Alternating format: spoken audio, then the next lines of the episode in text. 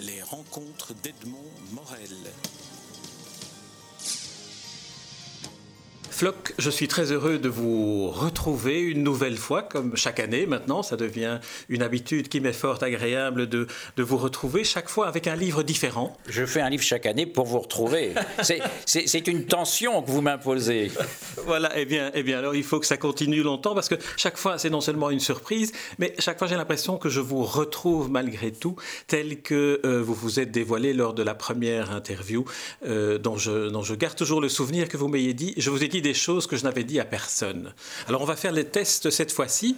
Et donc je vais commencer avec euh, l'introduction de votre euh, travel book consacré à Édimbourg, où vous montrez au personnage de la petite fille la chevalière qui est ornée d'un chardon en disant Elle vient de, euh, de ma famille, elle vient de mon père. J'aimerais que vous me disiez comment elle vous est parvenue et ce que votre père vous a dit ou vous a communiqué selon vous en vous transmettant cette chevalière. Mon père ne m'a pas transmis cette chevalière parce que curieusement, euh, j'ai euh, récupéré cette chevalière après sa mort. Mon père est mort à 64 ans, donc assez tôt. Et, je ne savais pas que c'était la sienne véritablement parce que euh, c'est ma mère qui l'a portée. je ne sais pas pourquoi, mon père sans doute ne se voyait pas. Elle est assez. c'est une quartier de 1948 qu'il avait eue pour ses 18 ans, puisqu'il était né en 30. Et, c'est une quartier assez euh, volumineuse. D'ailleurs, les autres euh, euh, enfants, enfin de, la famille, m'ont laissé la prendre argant que de toute façon il n'y avait que, que Flock qui pouvait porter ce machin-là, vous voyez. Et, alors que moi, j'en rêvais de tout l'héritage. Il y avait pratiquement que ça qui m'intéressait, vous voyez, qui m'intéressait. Et c'est son père et peut-être son grand-père, mais enfin qui avait créé euh, cette fantaisie, on, dira, mais une fantaisie qui était devenue euh, très sérieuse puisque euh, elle, servait d'arme à l'imprimerie Flock qui avait quand même été créée au, au, sortir pendant la première guerre, non, au sortir de la première guerre mondiale, vous voyez, et donc et, qu'on retrouve sur des sur des poinçons, enfin je sais pas comment si ça s'appelle comme ça, des, des, des, papiers en tête, euh, vous voyez, et, et, donc euh, euh, son père a trouvé normal de lui offrir pour ses 18 ans cette chevalière qui est sur une, comme dans le bouquin, sur une, pierre d'un bleu gris que je que j'adore. Alors racontez-nous, puisque ce livre Travel Book est un, est un véritable livre, comme vous le dites d'ailleurs dans, dans, le, dans, le, dans la petite vidéo qui accompagne la présentation euh, de Louis Vuitton. Euh, c'est un véritable livre, vous racontez des histoires, et une des histoires que vous racontez à votre interlocutrice euh, privilégiée, cette petite fille qui vous accompagne, vous lui racontez l'histoire, la légende de ces chardons. J'aimerais que vous me la racontiez. Oui, celle-ci, bien sûr, tous les Écossais la connaissent, mais j'ai été très flatté par, euh, parce qu'une écossaise, une dame euh, éditrice en plus, euh, m'a dit qu'elle avait appris des choses dans ce bouquin-là, alors que pourtant on ne m'a pas laissé assez de place ou assez de. je trouve qu'il y a trop de dessins, j'avais des, choses, beaucoup plus de choses à raconter.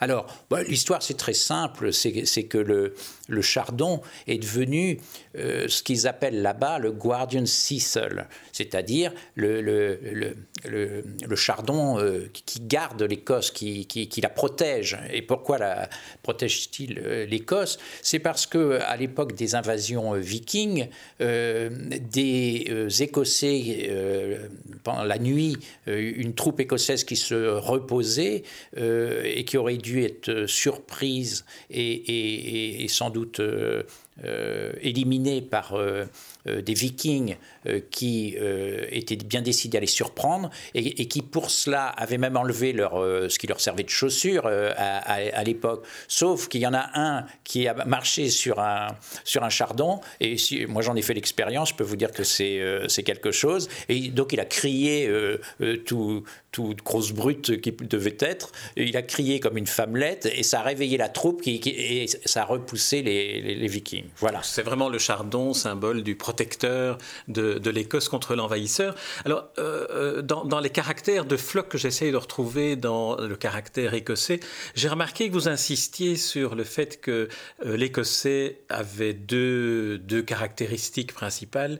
La, première étant sa révolte presque native contre l'oppresseur, et la deuxième étant le respect des traditions. Je me suis dit, dans le fond, le peu que je connais de vous me fait penser qu'il y a un peu comme un autoportrait. Eh bien, vous voyez pourquoi j'aime bien vous, vous, rencontrer chaque année. En effet, je n'y ai pas pensé, mais ça me va très très bien, en effet. J'aime pas beaucoup les oppresseurs, j'aime pas beaucoup qu'on marche sur les pieds, même si j'aime bien être un bon gars. Euh, je dis souvent euh, que je suis un bon petit soldat, et une amie à moi m'avait repris en, disant euh, un bon petit général. et, de fait, euh, quant aux traditions, ça me va très très bien. Surtout que je vois dans les traditions, moi, euh, quelque chose que les, imbéciles ne voient pas, c'est une modernité absolument formidable. Et donc, euh, une santé aussi, vous voyez, quelque chose qui vous tient en équilibre. Mais enfin bon, c'est un athée qui vous parle, alors j'ai besoin d'autres croyances. D'autant plus que, si je peux me permettre une indiscrétion pour ceux qui nous écoutent, j'ai découvert, puisque l'interview a lieu chez vous, que vous habitez maintenant dans un immeuble qui a été occupé par Foucault, euh, dont on connaît euh, le, pendule, de Foucault. Alors, est-ce que c'est aussi un, signe de ce besoin, finalement, euh, de certains repères qui soient des repères stables à l'intérieur, finalement, d'un monde bousculé qui est celui de votre création? Oh oui, définitivement. Vous savez, moi, dans tous les livres que j'ai faits, je crois que j'ai fait 32 ou 33 livres, euh, il y en avait un qui s'appelait Ma vie. Et dans, cette, euh, dans ce livre-là, il y avait une, une page euh, qui était absolument indispensable pour moi et que mon ami Fromental avait commenté. J'avais appelé Stabile et Mobile. C'était un, garçon qui présentait à une femme sa collection de, de Stabile et de Mobile de Calder. Et, et, et, et Fromental avait écrit finalement la euh, d'être toujours en mouvement, la mobilité et l'assurance de toujours chercher l'équilibre. Et cette phrase euh, m'avait fait énormément de bien parce que je souffrais véritablement d'être qu'un mobile. Vous voyez, euh, je souffrais d'être en fait un, d'être un nerveux. Alors aujourd'hui, avec l'âge, ma nervosité est toujours là, mais forcément, elle est calmée et, par, par, la connaissance de, de, la vie un peu. Et, et j'en ai que, je dirais presque que les bons côtés. Vous voyez euh, et, et ceux, qui me donnent euh, de l'enthousiasme, voyez, et, donc euh, ça me va. Alors revenons-en au, travel book consacré à Édimbourg et à Édimbourg et à sa région. J'aimerais que vous me disiez en quoi est-ce que l'écossais en vous se distingue de l'anglophile que vous êtes aussi. Ah oui, ça, c'est très important. De... Les gens pensent souvent que j'aime l'Angleterre. Or, je n'aime pas l'Angleterre. Euh, c'est très important pour moi euh, d'aimer la Grande-Bretagne. Et vous voyez, on rejoint toujours cette histoire d'équilibre. Et à, l'idée d'équilibre, j'ajouterai une autre idée, celle de ne jamais être attrapé. Vous voyez, un véritable artiste, pour moi, c'est quelqu'un qui ne veut pas être attrapé, qui doit toujours être en avance sur euh, son, son, lecteur, dans, dans le cas où on écrit des livres. Et, et, en l'occurrence, euh, le, le, pour moi, la, la, de temps en temps, je préfère les Anglais aux Écossais, mais aussi j'aime souvent plus les Écossais que, que, les Anglais, parce que les Anglais sont des oppresseurs, et, que, quoi qu'on dise, puis sont des Allemands, sont, sont pas des rigolos, et les, les, les Écossais sont des Celtes, et, et, euh, et ce sont des Celtes qui ont aussi de temps en temps les défauts euh, des Celtes. Euh, je vous en donnerai qu'un exemple qui me fait bien rigoler. Un jour, j'avais regardé un match de rugby euh, France-Écosse à Paris et les caméras se sont pas retournées assez vite et toute la tribune des Écossais, tous les Écossais s'étaient retournés et avaient soulevé leur kilt et offraient voilà. Et un Anglais ne ferait pas ça. alors, poursuivons en dans, la, dans, la, dans la découverte de, de ce livre, j'aimerais qu'on revienne à la genèse de ce livre. Comment, comment, comment euh, Louis Vuitton vous a contacté, ou bien vous avez contacté Louis Vuitton pour, pour être celui qui allait incarner dans la collection des travel books Édimbourg? Comment, comment ça s'est passé? Et sur place, comment, comment avez-vous choisi ce que vous avez donné à voir et à entendre? Non, euh, je ne contacte pas, moi, personnellement. Je, ne fais que ce que j'ai envie de faire. Et, dans ce que j'ai envie de faire, il n'y a jamais de contacter quelqu'un. Euh, non, c'est eux qui m'ont demandé de, le faire. Et, pour vous, euh, je ne vais pas vous étonner en vous disant que toujours Beagle, vous savez que Beagle vient de gueule ouverte, béante, hein, et ou grande gueule, je ne sais pas. Et, je leur ai fait cette réponse à 60 ans, je n'ai pas vocation à être guide touristique. Alors qu'il euh, n'était pas question d'une destination euh, précise, c'était juste l'idée de faire un, livre.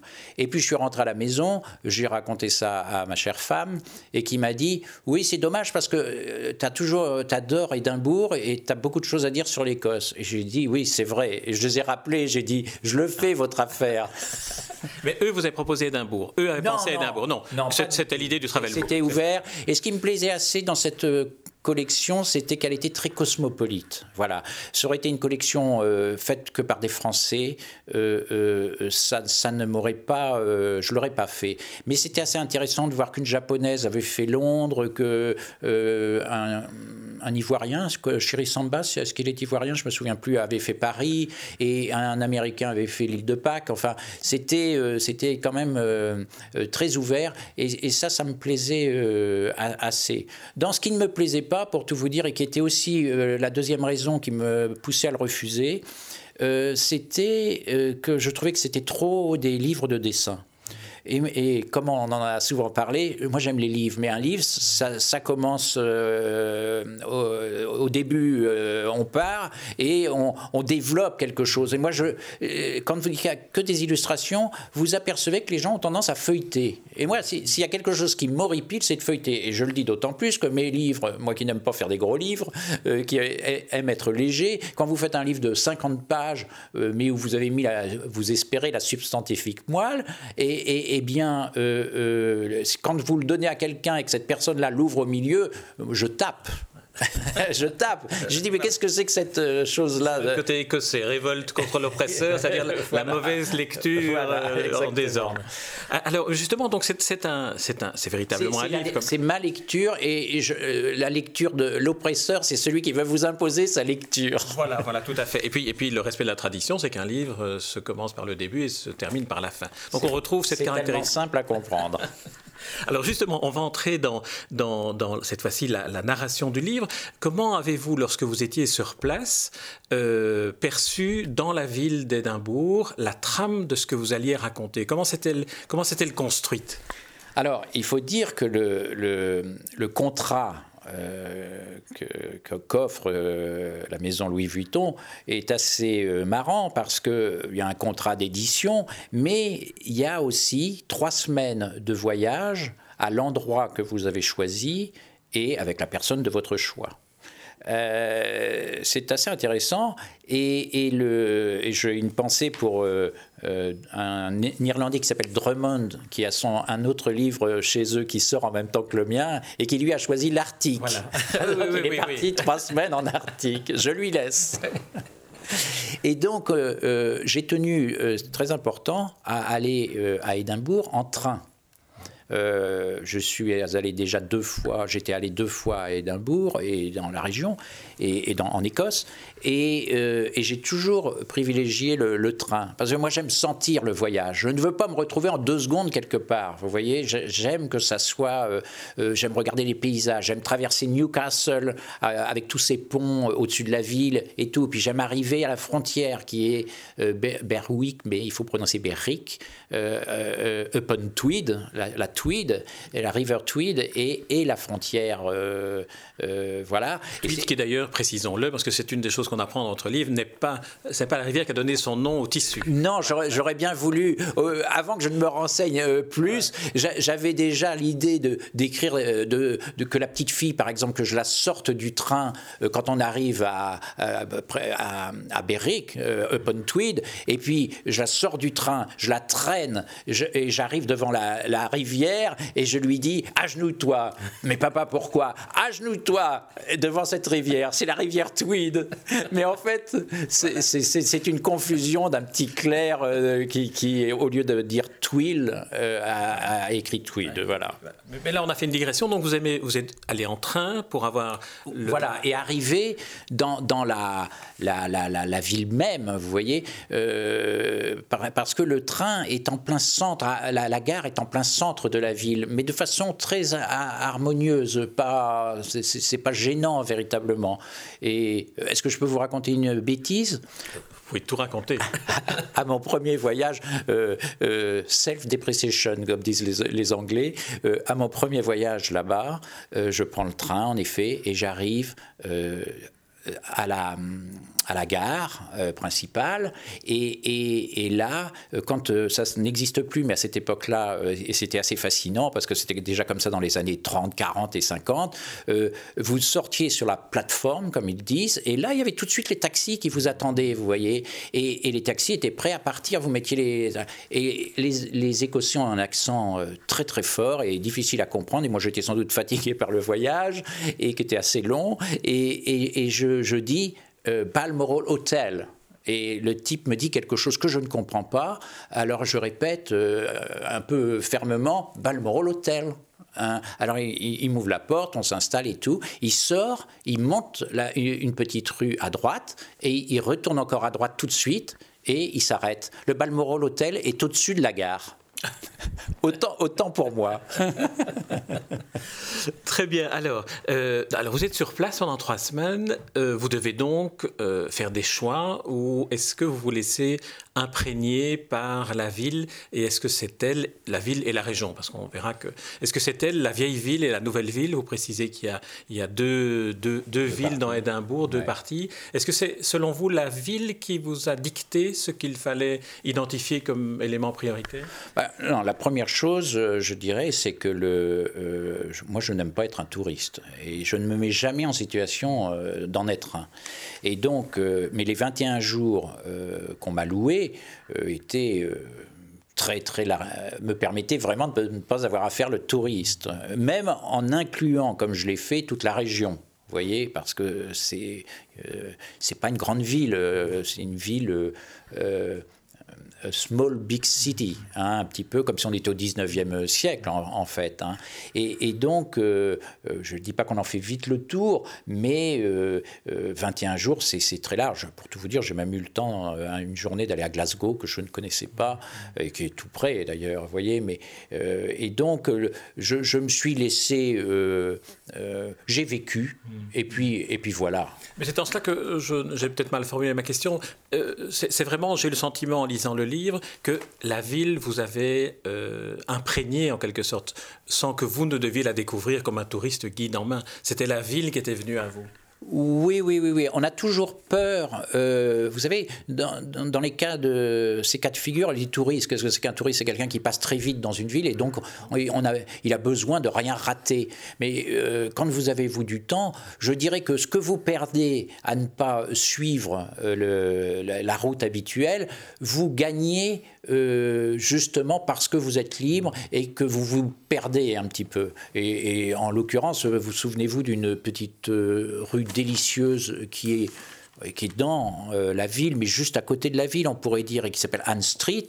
Euh, c'était un bonheur de découvrir ça, parce qu'il y a plein de jolies maisons georgiennes euh, dans la Newtown, mais ce sont des, maisons de ville avec, vous savez, les, demi-lunes, les places en demi-lune, en cercle, en carré ou en ovale, mais elles n'ont pas de jardin personnel, excepté un petit jardin peut-être à l'arrière, vous voyez. Alors que là, cette rue, toutes les maisons ont un petit jardin. Et cette Anne, d'ailleurs, n'était ni plus ni moins que la femme d'un très grand peintre euh, écossais qu'on ne connaît pas assez dans le monde et qui est un merveilleux portraitiste qui s'appelle Rayburn que, j'évoque.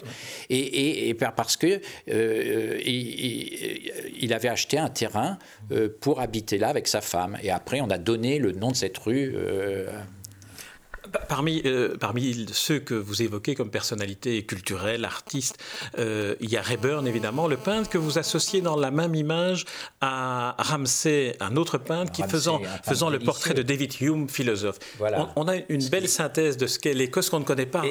Et, et, exactement, je crois qu'on a, euh, malheureusement, les gens ne sont pas assez au courant de, de, de, tout ça, parce que David Hume était le grand philosophe des Lumières écossaises et qui n'était pas des Lumières euh, en retard sur les, Françaises. Vous voyez, c'était vraiment exactement euh, à, la même époque. Et Ramsay euh, a été d'ailleurs le peintre portraitiste officiel de Georges IV, hein, et, a une manière absolument délicieuse. Alors que Rayburn vient juste un petit peu après, puisque c'était un élève de, de, de Ramsay. Euh, voilà. David Hume, par exemple, il faut comprendre que euh, cette ville donc est, dominée euh, par une quelques un petit peu comme à Paris, vous avez la montagne Sainte-Geneviève, vous voyez, ou à Rome, vous vous êtes entouré de, de, là vous avez des, petites montagnes volcaniques, la principale étant dominée par le château et toute la vieille ville qui est comme ça, c'est toujours fait au Moyen Âge, est venue se coller au, château. Hein. Mais il y en a une autre qui était sur le côté et c'est David Hume qui a proposé, qui, s'appelle Calton Hill, que personnellement un endroit que j'adore, et, c'est lui qui a proposé d'en faire une promenade publique. Une notion, vous voyez, d'une banalité incroyable pour des gens de, notre époque, mais qui était une notion complètement nouvelle, de, sans doute, euh, qui, euh, euh, propose de profiter de la vie, vous voyez. Et puis petit à petit, sur cette colline, sur cette promenade, se sont on a installé des folies souvent néoclassiques mais et, d'autres, vous voyez, en hommage à, telle ou telle personne.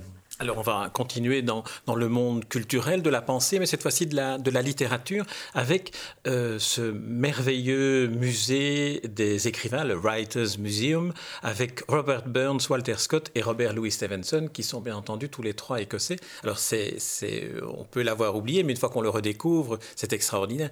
Est-ce que cela voudrait dire que l'Écosse est un pays particulièrement inspirant? Et là, c'est à vous le créateur que je m'adresse. Ben, disons que quand moi j'ai fait ce livre-là, euh, euh, comme je l'ai dit euh, tout à l'heure, il n'était pas question pour moi de ne faire que des dessins et, de faire euh, vraiment ce qu'on appelle un travel book, c'est-à-dire un, un, bouquin de, de dessin. De, c'est vrai que je vous parle d'écrivain d'ailleurs. Oui, de, de sketch pris sur le, euh, le vif, vous voyez. Non, je voulais, et donc j'avais mes thèmes que je, je voulais préparer. Et forcément, je voulais absolument rendre hommage à tous ces, ces, ces, monstres de la, de la littérature, vous voyez, qui ont inspiré tant, tant, tant, tant de gens. Euh, n'oublions pas, les gens ont tendance à, à, à, ne pas savoir que, que sans Walter Walter Scott, Ivanhoe et tout ça, il n'y a pas de roman historique et il y a, c'est même Dumas et Hugo euh, ne, ne, manquaient pas de dire qu'ils venaient après euh, Walter Scott. C'est, c'est, pas rien.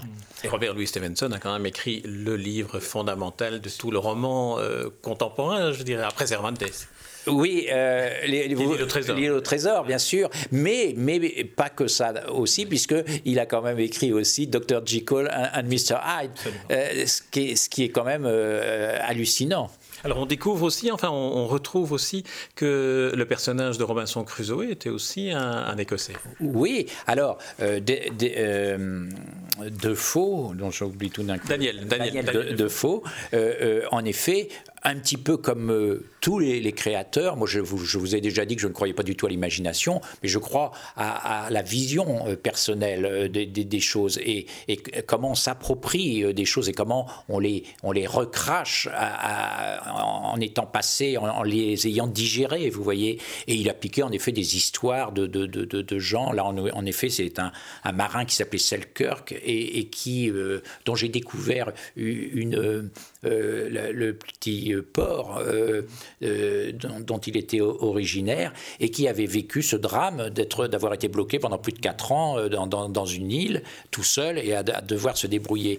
Et, puis il y a eu d'autres récits insemblables qui ont inspiré Daniel Defoe. Mais il faut, penser, il faut comprendre que Daniel Defoe, n'était pas juste un voleur, c'est que lui avait besoin de, sans doute de, parler de ça. Pour quelle raison personnelle, je, n'en sais rien. Mais c'est de la même façon que Stevenson avait besoin. je suis allé dans des endroits où, où il avait euh, traîné ses, guêtres, euh, jeune homme, et, et, dont, des endroits dont il s'est servi après pour des bouquins, comme Cramon euh, Cramon, un tout petit port qui est à côté d'Édimbourg. Vous y êtes en 30 minutes, un peu comme si vous sortiez de Paris et qu'en 30 minutes vous étiez dans un petit port breton. Vous voyez, une chose absolument délicieuse, très très jolie, euh, auquel je rends hommage dans le bouquin, euh, au détriment peut-être d'autres, parce que j'en fais trois images rien, que pour ça, mais je trouvais que ça valait vraiment la peine. Et il a écrit un bouquin qui s'appelle Kidnapped, dont beaucoup de euh, d'événements se passent dans ce.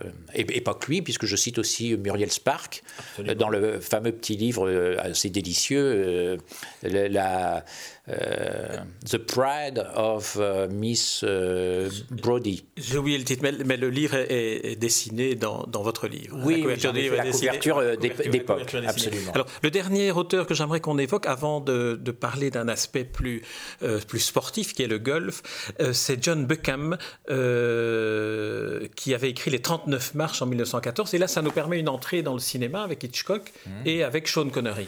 Oui, alors, euh, euh ou Sean Connery, euh, comme je dis, dans, une moindre mesure. Mais oui, quand vous êtes dans cette région-là, le le Édimbourg est dans, euh, dans un estuaire. Vous voyez, de chaque côté de cet estuaire, euh, vous avez le Fife et qui va jusqu'à Saint-Andrews, et de l'autre côté, euh, le, les Lothians. Et pour rejoindre ces deux pays, on va dire, il y a un énorme pont, mais un pont, mais colossal, qui est très très impressionnant et qui est pré-Eiffel. C'est-à-dire que Eiffel est lui-même allé là-bas le, voir. Et c'était, c'est resté le pont le plus long et le plus incroyable pendant de très très très très longtemps, vous voyez. Et, et ce pont s'appelle le Force Bridge. Et Hitchcock l'a utilisé pour euh, faire une scène absolument formidable dans les 39 marches. Scène euh, qu'il a vraiment inventée, puisqu'elle ne figurait pas dans le, livre de Buchan. Alors, mais j'en profitais pour rendre hommage à Buchan, parce que j'adore euh, sa façon d'écrire, il est très vif, mais curieusement, les 39 marches sont, de, Hitchcock sont absolument extraordinaires. Hitchcock en a fait quelque chose dont, dont, on sait qu'on ne peut à peine se lasser. On pourrait le voir en boucle c'est pour moi son plus grand film. Alors, on, continue, si vous voulez bien. Euh, j'avais dit en terminant l'entretien, on parlerait du, golf, mais je m'aperçois qu'il y a deux éléments particulièrement écossais qu'on a fait qu'effleurer, et j'aimerais qu'on y revienne, c'est le tweed et puis euh, le kilt, le, tartan. mais puis le, le, vêtement kilt. Qui euh, vient de la... Voilà. Alors, euh, bon, euh, je, vais, le dire de façon euh, abrupte, mais le tartan et le tweed, pour moi, c'est de l'oxygène. Je ne pourrais même pas concevoir de vivre, quand on parle de, choses qui équilibrent, en, voilà. Vous voyez, le, c'est, des choses qui me rassurent. Et d'ailleurs, quand vous êtes en Écosse, les, gens n'en font pas grand foin, et, je les engueule pour, ne pas comprendre qu'ils ont là véritablement un trésor. un trésor parce que moi j'adore l'idée que, un tartan euh, euh, soit la propriété euh, d'un clan, mais de quelqu'un. Et moi, j'aime bien que les gens soient différents, euh, qu'ils, aient la même culture, mais qu'en même temps, qu'ils montrent leurs différences. Vous voyez, je déteste aujourd'hui quand tout le monde est habillé pareil. C'est, quelque chose qui m'intéresse pas. Euh, c'est pas, je, pas assez drôle et, c'est pas sérieux ou drôle. Ils ne font pas le travail, vous voyez. Et donc le, le et le tweed je l'ai un peu appris pour tout vous dire ça, c'est que le tweed euh, est venu euh, pas comme ça par hasard, si vous voulez. Le tweed, son existence vient du fait que justement parce que le tartan était réservé au, clan et qu'il n'était pas question euh, une minute qu'on puisse en inventer un, euh, après ça, les Américains ont, fait ça, vous voyez, mais, ce n'est pas euh, homologué. Et, euh, c'est une la fille du général Balfour qui, dirigeait un, domaine comme ça, qui voulait reconnaître ses gens, comme on disait à, l'époque, et, et, qui a pris un, un, tweed, le premier tweed, le, le, le, tweed, le tweed finalement originel, mais ça on le sait qu'après, celui des bergers du, du, sud de, de l'Écosse, de cette région-là, et, et, qui était fait simplement de noir et de blanc, c'est-à-dire le mélange d'un fil de laine d'un mouton noir et d'un fil de laine d'un mouton blanc. Et, et, ça les protégeait quand ils allaient dans les hauteurs, vous voyez, comme ça. Et elle, elle a eu juste l'idée de rajouter un, tour rouge. Et puis après, c'est parti. Et finalement, le tweed euh, a créé une richesse euh, et, une possibilité euh, incroyable, aussi belle et aussi grande que, que le tartan. Alors, on va terminer, si vous voulez bien, cet entretien avec le golf, avec St. Andrews. Euh, vous annoncez fièrement que vous avez fait le parcours de St. Andrews. Alors, est-ce que ça crée vraiment une sensation qui nous permet de mieux comprendre ce qu'est l'âme de l'Écosse ou ce qu'est l'Écosse, tout simplement?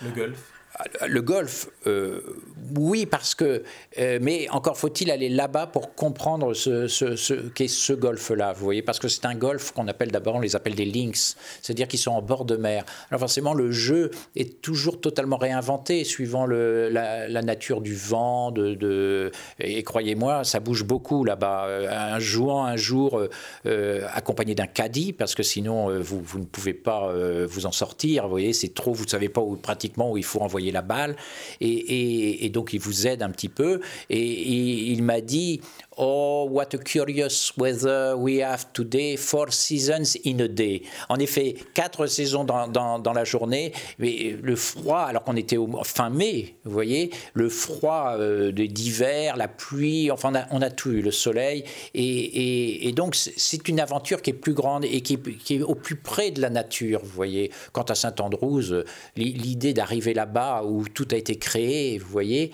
et il faut comprendre une chose, hein, si vous me permettez, c'est que le golf, euh, qui est aujourd'hui si, si, connu. Le plus grand, euh, le sportif qui gagne le plus d'argent, c'était Tiger Woods. Et, et, bien, c'est comme si n'a été joué que pendant 200 ans que là-bas. C'est un peu comme si la pétanque était devenue le, sport le plus euh, qui, aurait le sportif le, internationalement connu et, le plus cher payé. Vous voyez, c'est une sorte d'aberration.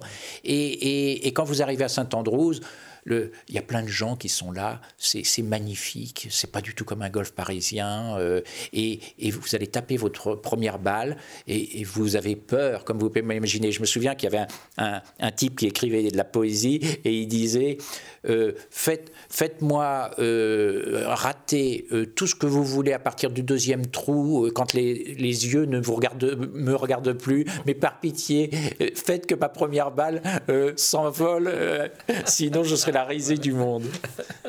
Très bien. Écoutez, Floc, on va inviter ceux qui nous écoutent à se plonger dans la lecture du livre par lequel vous nous racontez votre Écosse à vous, qui est aussi une Écosse à laquelle finalement on peut, on peut s'attacher euh, par les dessins aussi, par la manière dont vous l'avez représenté, par la manière dont on sent l'amour que vous avez. Et là, vous levez le doigt.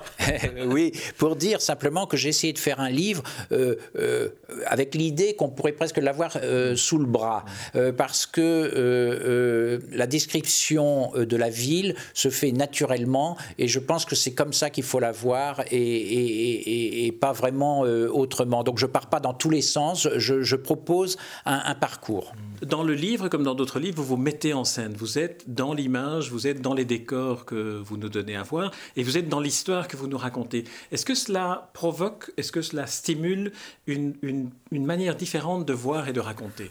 Ah oui, définitivement. Euh, je ne me serais, je crois que je n'aurais même pas eu envie de faire le livre si je n'avais pas eu cette idée de, de, de, parler à cette petite fille, de lui apprendre quelque chose, une sorte d'initiation, non pas simplement à l'Écosse, mais à une sorte de qualité de vie. Et, et, et cette petite fille-là, et, écoute ce que je lui dis. Je lui dis prépare tes affaires, euh, on part, euh, ça sera encore plus, plus clair.